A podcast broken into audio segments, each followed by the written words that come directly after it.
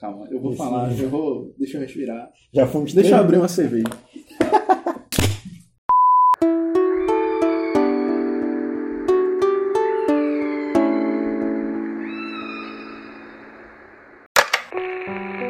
Toda tentativa de buscar o manancial original, a fonte das correspondências, está corroída pelas transformações sem regras fixas da modernidade.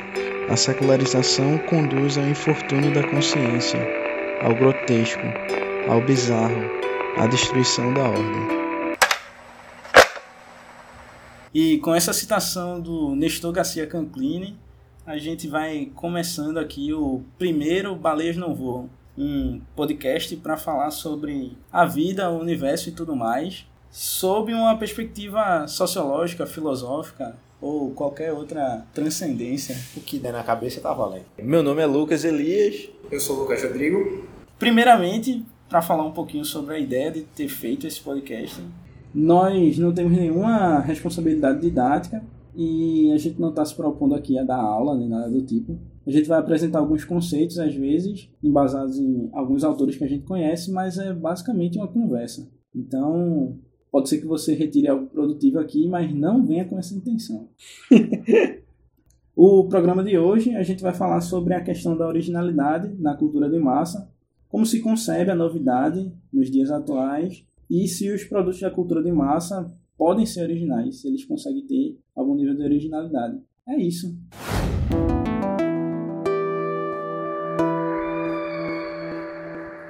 Bom, como diria um, um velho professor nosso, antes da gente começar qualquer discussão, é necessário definir os seus termos. Defina seus termos básicos. Então, a gente vai começar definindo o que seria uma obra de arte original, né? O que seria a originalidade, se a originalidade é possível. Para isso, eu acredito que existem duas características principais para a gente caracterizar uma obra de arte como original. A primeira característica eu retirei de um livrinho chamado Adorno e Arte Contemporânea, de uma autora chamada Verlaine Freitas. Ela traz uma conceituação interessante sobre o que é a novidade. Né?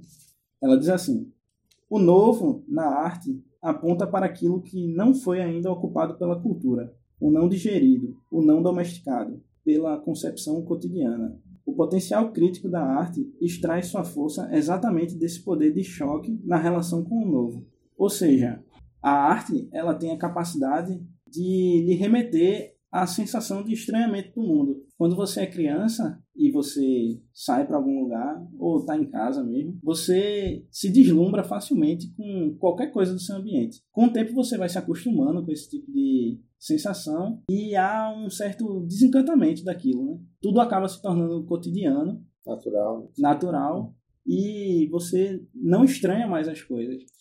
Mas acho que a questão que fica é que a gente não pode definir unicamente a originalidade justamente pelo caráter de novidade. Que aí é que entra como a originalidade como um conceito que às vezes pode ser extremamente subjetivo, certo? É, tipo, se a gente pegar, sei lá, se você abrir um dicionário e for, pra, e for procurar o que é que ele vai falar sobre originalidade, ele vai falar coisas tipo, dar sinônimos tipo inusitado, o singular, aquilo que nunca foi pensado antes. Mas, tipo, isso é uma interpretação sobre o que a novidade pode ser. É interessante quando você pega, por exemplo, o conceito legal de originalidade, tá ligado? Em algumas legislações, quando você pega, tipo, leis de direitos autorais, você vai ter o conceito da originalidade, que ele é colocado justamente como o esforço intelectual que você exerce sobre uma coisa, criando sobre uma base já realizada anteriormente para produzir algo diferente. Ou seja, ele já concebe que há uma produção anterior e de que nisso você está você tá fazendo algo em cima disso, que é o esforço intelectual, é você pensar em cima daquilo.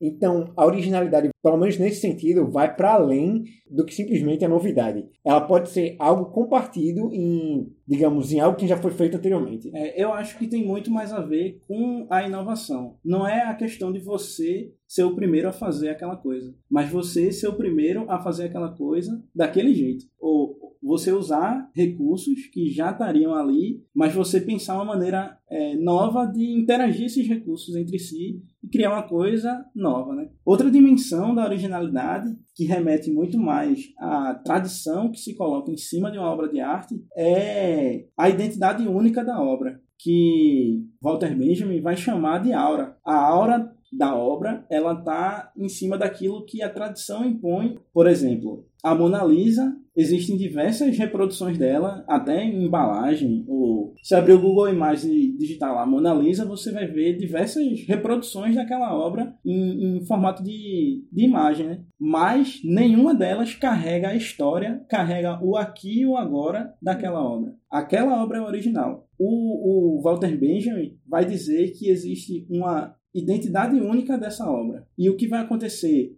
na sociedade de massa é que as produções ganham uma identidade em série através da reprodutibilidade técnica, que para Benjamin é a capacidade de reproduzir uma obra de arte não mais por ensinamento de prática de mestres aos discípulos, e sim através de aparatos tecnológicos que permitem uma reprodução escalar. Diante desse fenômeno, Benjamin vai tratar da autenticidade da obra de arte e a sua aura. Ou seja, na medida em que a obra de arte deixa sua identidade única e passa a se tornar uma identidade serial, desvaloriza sua aura e, de certa maneira, degrada a sua originalidade. É, uma coisa que é importante falar é que Benjamin, quando ele fala sobre essa identidade serial das obras de arte, ele não faz um juízo de valor sobre isso. Ele não diz que isso é necessariamente ruim ou bom. Ele só diz que é uma coisa que acontece. Então, uma obra em série não seria pior do que uma obra única. Eu acho que tipo, ela ataca o caráter de singularidade que essa obra teria, tipo, como Exato. essa singularidade como parte dessa originalidade que a obra tem precisa. Exato.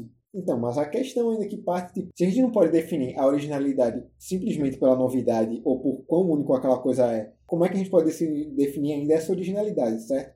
Se a gente for lá pegar, por exemplo, o texto de Frederick Jameson, que ele vai tratar da questão do pastiche da paródia, você vê que tanto o pastiche quanto a paródia são mimetismos, são reproduções de obras anteriores. Entretanto, diferenciando o pastiche da paródia, a paródia ainda conta com caráter de originalidade. Sim. Mesmo que ela imite aquela coisa, é o sentido que ela faz, é a forma que ela trata os elementos que são presentes daquela coisa, reorganizando esses elementos e tentando dar um sentido, que torna aquela coisa original. Ao contrário do pastiche, que é uma mera reprodução é, esvaziada de sentido. Uhum. Para mim, a originalidade, já que a gente não pode conceber ela como simplesmente a novidade, já que a própria paródia, que é mimetismo, também é dotada de um caráter de originalidade, é mais a questão do trato desses elementos. É da forma que você pode dar, organizar elementos para dar sentido à coisa. Então, Tecnicamente, não importa se tem uma herança anterior ou se tem algo antes de você que trata próximo daquilo. E isso se torna inspiração, não tecnicamente plágio, certo? certo? Aí, tipo, então, a forma que você vai pegar essa coisa, você vai organizar e dar um sentido a ela, se torna a originalidade. Não necessariamente é você conceber aquilo que não foi pensado antes, aquilo que não foi nunca imaginado. Mas mesmo você pegando coisas que já foram imaginadas antes e dando sentido àquilo, também é um caráter de originalidade. Eu acho que tem muito a ver com questões como reinventar ou os artistas de vanguarda que utilizam às vezes coisas dos clássicos, só que de uma maneira nova, utilizando novos materiais. Então, para mim, eu ainda fico com aquela questão do deslumbramento. Eu acho que uma coisa, para ser nova, ela tem que tocar de maneira diferente o seu espectador. Tudo é novo para você e é isso que, tipo, a originalidade tenta te pôr em frente. Exatamente.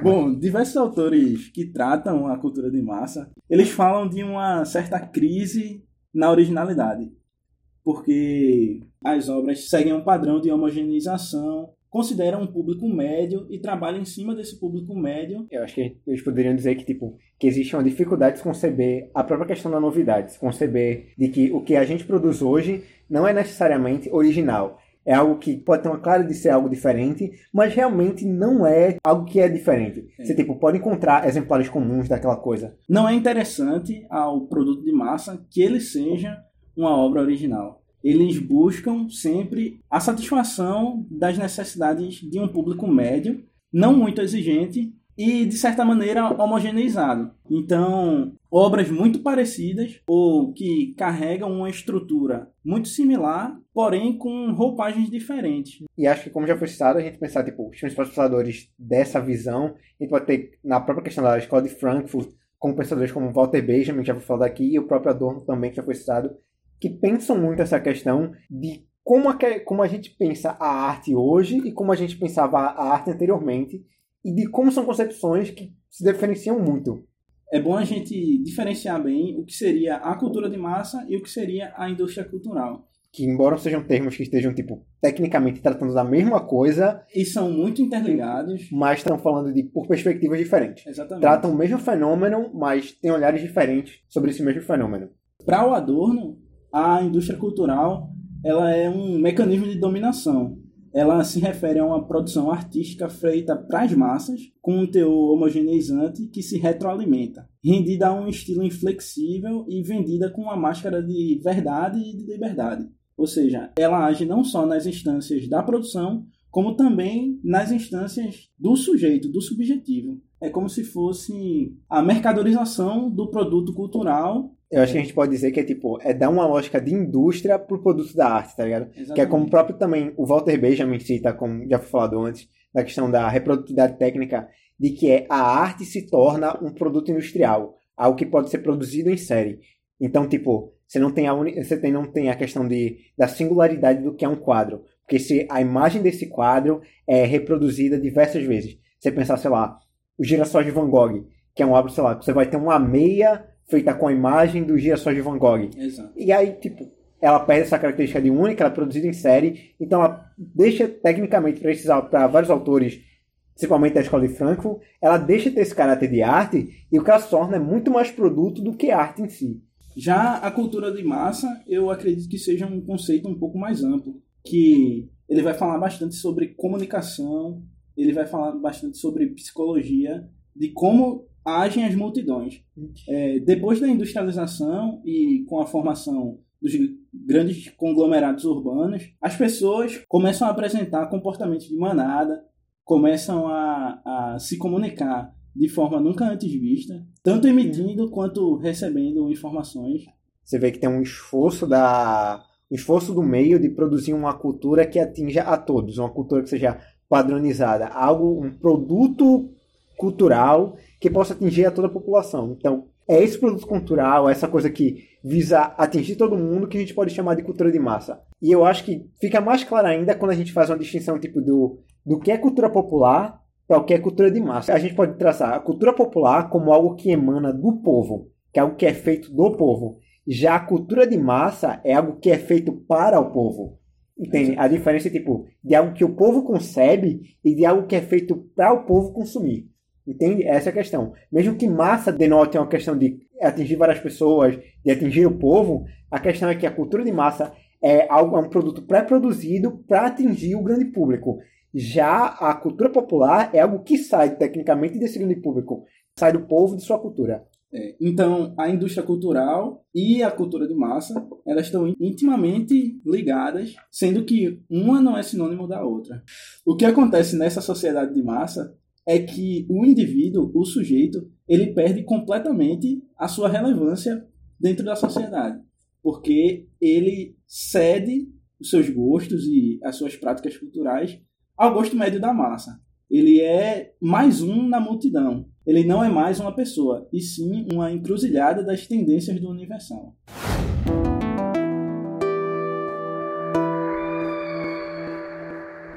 Tendo, ah, acho que a gente já tendo definido o que é essa originalidade e o que é essa indústria cultural, ou cultura de massa que a gente está falando, esse fenômeno que a gente quer reproduzir, acho que a gente pode partir a questão do que a gente quer falar de geral. De que se existe ou não essa originalidade no que a gente concebe como arte hoje. Então, a gente pode trazer, como já foi citado aqui anteriormente, a visão de Jameson, que ele é um autor da pós-modernidade e ele está falando de um determinado contexto no contexto de que as estruturas da modernidade chegaram a um determinado nível que se diferenciaram. Com essa diferenciação, elas adquiriram características próprias, que vão para além do que era seu projeto inicial. Ele vai tratar nisso da questão do pastiche, da paródia, mas antes ele quer tratar também da morte do sujeito. Pela própria forma do, do sujeito se conceber, de que ele não mais se concebe das maneiras que ele se via antigamente, como um ser individualizado, diferente do coletivo, pensando de forma própria, mas como um recorte de diversas características, se torna difícil para esse sujeito conceber a própria ideia da a própria ideia da novidade. para ele há uma sensação de tudo já foi feito anteriormente, de que nada é realmente novo. Tudo já foi concebido de certa forma, tudo já foi pensado. Conceber a originalidade se torna algo difícil. Nessa cultura de massa presente na pós-modernidade como uma característica dela, toma o pastiche, ela retoma narrativas anteriores como forma de continuar. Para ela, se, eh, ela se firmar, ela ser um produto de venda, ela precisa dessa novidade. Ela tecnicamente você está sempre jogando algo novo no mercado.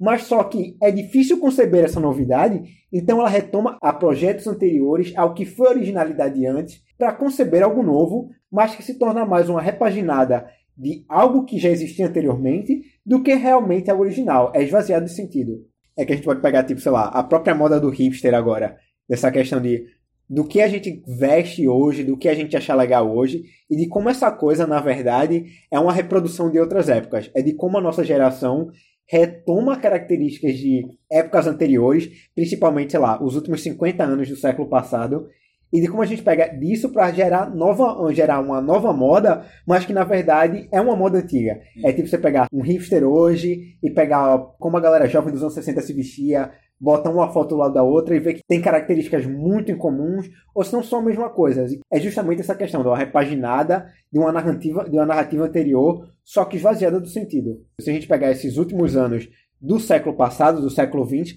a gente vê um, um cenário, um contexto marcado por uma grande explosão cultural, com a nova concepção, com a nova forma que os autores da pós-modernidade conceberiam como o desenvolvimento desse processo. Eles falam de uma indiferenciação entre o que é alta cultura e do que é uma cultura popular ou com baixa cultura, de que a pós-modernidade seria marcada justamente por um entrelaçamento entre essas duas coisas, em que a fronteira entre uma e outra não seria assim tão clara. Então, é, a partir dessa segunda metade do século XX, a gente vê o alavancamento dessa questão, tá ligado? De que como é, de como uma produção cultural, uma produção muito rica, que atinge a cultura popular e atinge também essa questão da cultura de massa, é internalizada e ganha um ar também de alta cultura, de certa forma. E de como a gente pega essa linguagem de que estava num contexto de revolta, contexto de um movimento contra o sistema, de repensar as relações, repensar todo o contexto social e, e tornar isso em forma de arte,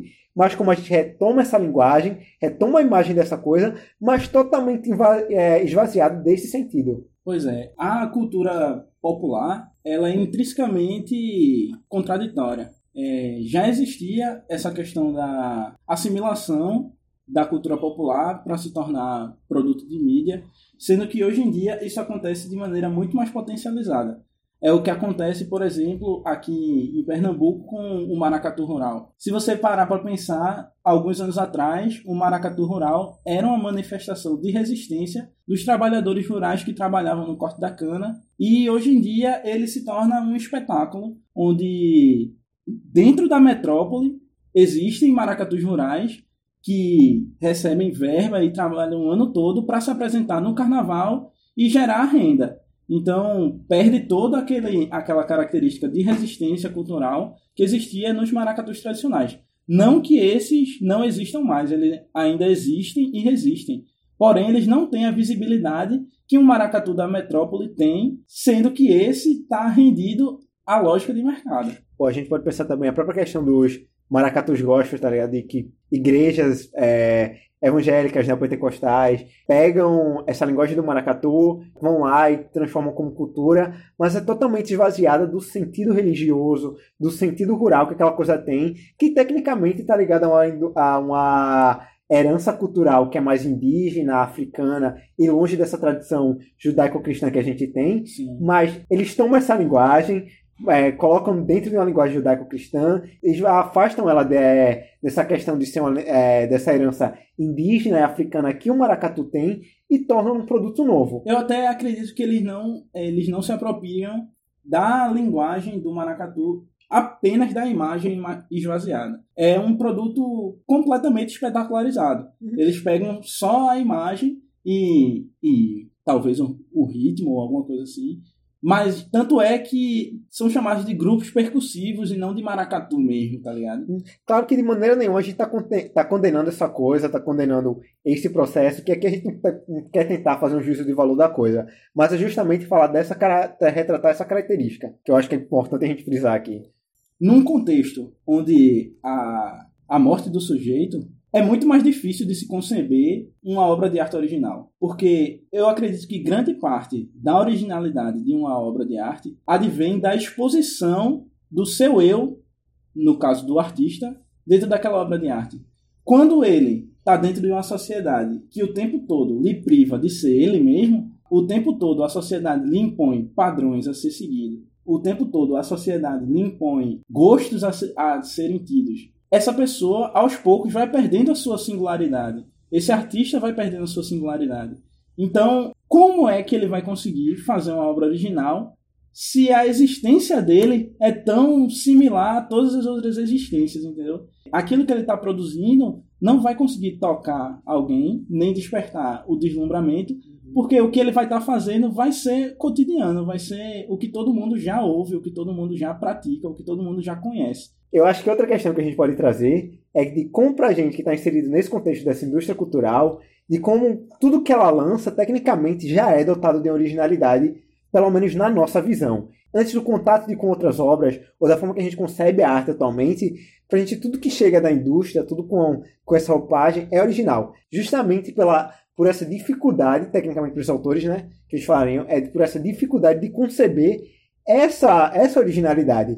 Então, a mera diferenciação que essa coisa possa ter, para a gente pode se tornar originalidade. Dá para entender de que a gente está lidando com perspectivas diferentes de originalidade. E que se a gente pegar os autores que a gente está tratando, há uma perspectiva de originalidade tem um caráter de, diferenci de diferenciação muito maior, que é tipo, literalmente, o poder de gerar um estilo. Outra coisa é que, além das pessoas só terem acesso a esse produto de massa, é que a consequência que isso vai gerar é uma espécie de preconceito ao novo. O que eu quero dizer é que elas consomem sempre o mesmo tipo de produto e são condicionados a um gosto manufaturado.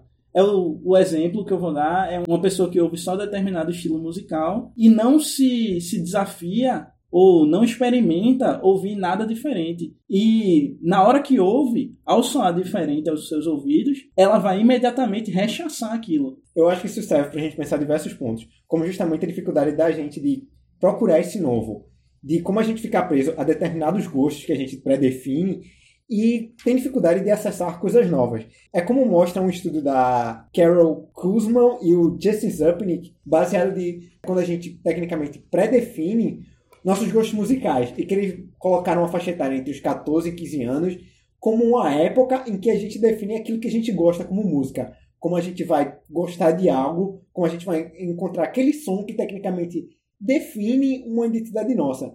E também é, é, importante pensar até que ponto é a gente que escolhe isso. Né? Uhum. Até que ponto é a gente que fabrica esse gosto. Para autores como Adorno, por exemplo, não é a gente. A gente não tem controle nenhum sobre isso.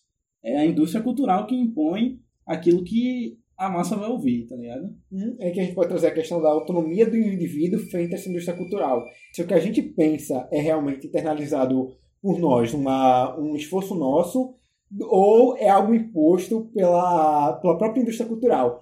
Que eu acho que também pode trazer outro ponto que Adorno trata, que é quando ele trata o conceito é, kantiano da esquematização. Kant concebe que o esforço intelectual que você realiza junto à cultura é que você tem a obra e ela te indica uma narrativa, te indica uma forma de pensar. Mas aquilo não é necessariamente a forma que você vai pensar aquela coisa. Você vai pegar aquele conteúdo e, baseado em seus próprios conteúdos, reproduzir um discurso que, é, que, é, que tem uma reação dialética entre, essa, entre essas duas questões.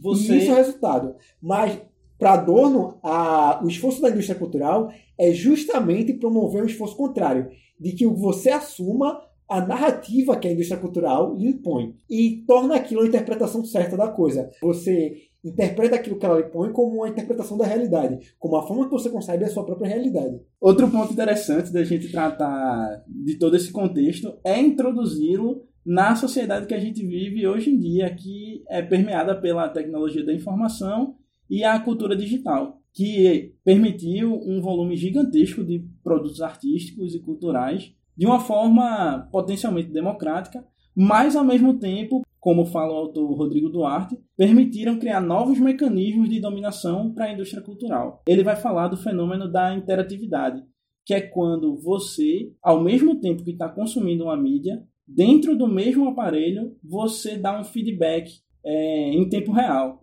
Então, é possível as empresas fazerem um controle retroativo daquilo que você está assistindo. Por exemplo, você está na sua Netflix, está assistindo um, um, filme, alguma coisa, uma série, e você pode dar um joinha ou um dislikezinho, dizendo que você gostou ou não gostou daquela obra. Baseado nisso, ele tem um algoritmo que vai escanear o seu gosto e vai lhe indicar coisas para você assistir baseado naquilo. Então, você está interagindo na mesma mídia, fornecendo dados para que a empresa consiga mapear os seus gostos e, de certa forma, até manipulá-lo, mantendo sempre dentro da mesma bolha. O que remete àquilo que a gente falou antes, dessa aversão ao novo, né? Eu acho interessante essa questão de que a gente pode retomar. Justamente é um ponto que eu já penso sobre essa questão da originalidade. Conceber originalidade hoje se torna mais uma questão do nicho que você está inserido, não uma questão mais de mainstream ou do underground. A própria indústria cultural é avessa a essa novidade e o que ela busca é uma padronização do estilo. Juntar diferentes obras dentro de uma caixa que ela possa encaixar aquilo e oferecer como produto. Esses mecanismos, dessa forma de que os algoritmos tanto do YouTube quanto do Netflix funcionam, de mostrar para você aquilo que é o seu gosto, funcionam como mais uma ferramenta dessa padronização do estilo do que o produto que elas podem oferecer pode estar muito mais ligado àquilo que você gosta. Então elas podem Sim. pensar justamente baseado no seu gosto. Então, o mainstream, para mim, é extremamente padronizante, que é muito mais difícil do que quando se trata de questão do underground, do independente. Onde os artistas estão pensando em fazer algo que tem de um esforço artístico, um esforço intelectual de conceber uma obra e que não necessariamente é ligado justamente à rentabilidade, a quão palatável aquilo pode ser para o público. É, olhando histórias de bastidores, você consegue perceber que diversos artistas têm constantemente o seu trabalho intelectual minado por produtores, por agência, por gravadora, que quer cessear a liberdade do artista de produzir aquilo que ele deseja em função do que o mercado está pedindo no momento, tá ligado? Se a gente pensar, sei lá, artistas como NX0 e Fresno, que sempre reclamaram de toda a pressão que produtores como Rick Bonadio colocavam em cima das obras dele, de que eram algo para ser rentável, algo para ser vendido. Então ele padronizava as músicas dentro de um estilo e não deixava que as bandas inovassem. Ou mesmo quando deixava, não deixava que aquilo fosse ao público. E botava o single, era a música que ele aceitava e não podia ser aquilo que a banda realmente concebia. Tanto é que diversos artistas têm que apelar para uma carreira solo ou tentar se reinventar fora daquela gravadora ou daquele produtor para tentar se libertar dessas algemas do mercado mesmo. E essa questão de que a interatividade hoje está uma perspectiva diferente. Ao mesmo tempo que ela, que ela permite uma ferramenta que facilita essa padronização do estilo, ela permite uma sobrevida do underground. Esses artistas independentes ganham um espaço de sobrevivência possam com difundir certeza. a sua obra. Ao mesmo tempo que tem essa característica negativa de poder fazer com que as obras sejam feitas unicamente para o seu gosto, para que seja rentável, para que seja o que ela sabe que o público vai consumir, ela permite que os artistas hoje consigam sobreviver a partir do momento que elas consigam, através desse meio, difundir a sua obra. É, a parte positiva é a aproximação do público com o artista. É muito mais fácil, hoje em dia, através de qualquer rede social, você interagir com a pessoa com quem você aprecia a obra e tal. Antigamente era praticamente impossível. Você tinha que ser do meio artístico para poder conhecer artistas. É, se você pensar que o feedback, anos 70, anos 80, era a rentabilidade dos discos era quanto um disco vendia, ou a opinião crítica. Tipo, esses eram os, os seus únicos parâmetros para definir o sucesso de alguma coisa. E hoje você tem um feedback direto da coisa, tipo de, sei lá, vai ter gente que vai comentar no clipe de música de que tal artista lançou e dizer que gostou ou não gostou daquela música. Permite tipo, uma aproximação muito maior entre o público e o artista de que antes seria tecnicamente quase impensável. Pois é. Outro ponto que a gente pode pensar, para além dessa questão do feedback e dessa padronização dos estilos que a gente tratou anteriormente, acho que o que a gente pode tratar é o impacto que essa coisa tem realmente na produção que a gente consome. Naquilo que a gente tem hoje como produto cultural. A gente pode trazer diversas questões como originalidade, por exemplo, no cinema, que é algo muitas vezes posto em voga, de como a produção, principalmente a produção hollywoodiana, se torna muito mais conservadora quando vai lançar um produto no mercado, de como ela prefere pegar algo que é baseado em uma obra pré-existente, que já tem um nicho, que é um nicho de fãs, um público já marcado, do que lançar algo realmente novo. Tá aí as sequências gigantescas que não nos deixam mentir nos Velozes e Furiosos da vida. O 8 vai ter Velozes e Furiosos até o 57. Enfim, ou também a própria questão dos filmes de herói. Diversos filmes de heróis são lançados todo ano. Essa é a questão de como é mais fácil pegar um público já ficcionado da HQ e trazer ele para essa linguagem do cinema do que lançar algo que é muito mais difícil de alcançar públicos diferentes, que esteja realmente nessa nuance de ter essa nossa novidade.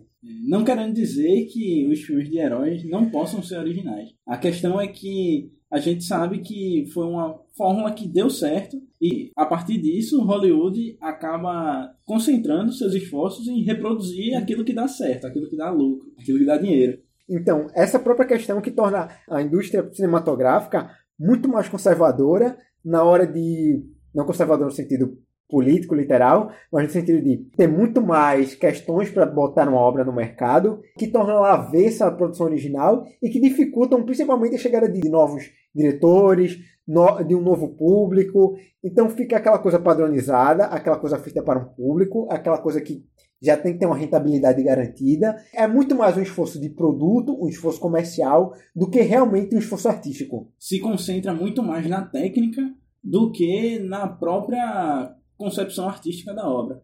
Você vai assistir o próximo Transformers, por exemplo, para ver a qualidade dos efeitos especiais que transformam os carros em robôs.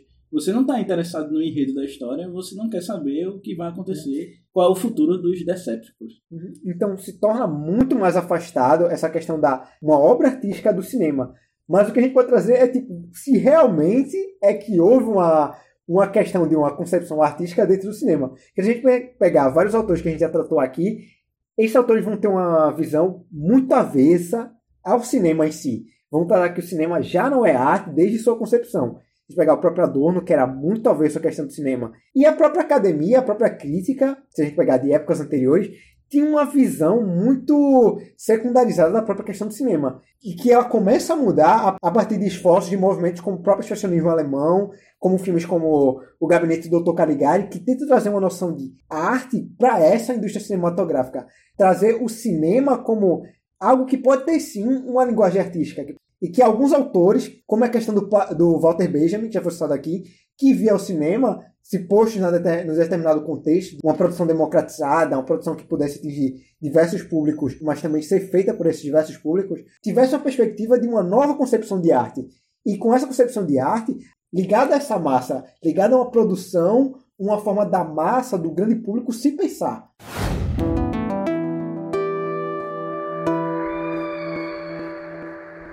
Eu acho que agora, para finalizar, a gente pode cada um dar sua visão do que tirou dessa discussão sobre originalidade e de como a gente pode discutir essa originalidade na concepção atual.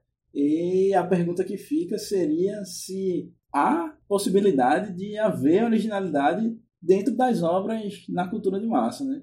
Você quer começar ou quer que eu comece falando desse resultado? Começa aí. Bom, porque, tipo, pra mim, ainda assim é possível a originalidade, mesmo dentro dessa questão da indústria cultural, da arte tomada como produto, mas depende muito da relação que o artista e o próprio público vão estabelecer com essa indústria, da possibilidade de autonomia que esse artista vai assumir. Se ele tiver inserido no mainstream, vai depender de, sei lá, de quão grande esse nome é, para que as pessoas literalmente engulam o que ele produzir. Sei lá, se eu pensar, tipo, um artista como a Lady Gaga, de que vai ser conhecida muito mais por suas obras para o público, se é aquela música de balada, se é aquela música de festa, do que muito mais para suas produções independentes. Mas ela ainda tem uma autonomia para produzir essa produção, essa produção independente, justamente pelo nível de artista que ela consegue. E fora isso, volta a questão do underground.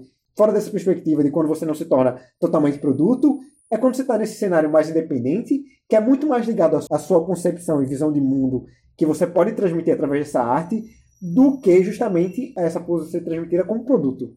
para mim, esse tema da originalidade vai depender do quão morto o sujeito está dentro do nosso contexto atual. Eu acredito que há espaço sim para artistas é, criarem, inovarem, mas como tu falou e eu concordo, esses artistas se encontram muito mais dentro do underground, dentro do, dos nichos e muito menos no mainstream. Porque o mainstream ele funciona com a lógica de mercado que, de certa forma, impede o artista de explorar todo o seu potencial criativo. Acho que a pressão de sempre estar tá vendendo, de sempre estar tá emplacando o hit, de sempre estar tá conquistando o público, é uma coisa que de certa maneira priva o artista de arriscar, de tentar fazer coisas diferentes. Então, enquanto existir underground, enquanto existir pessoas dispostas a ganhar menos dinheiro, mas se dedicar um pouco mais àquilo que elas acreditam ser um trabalho legal,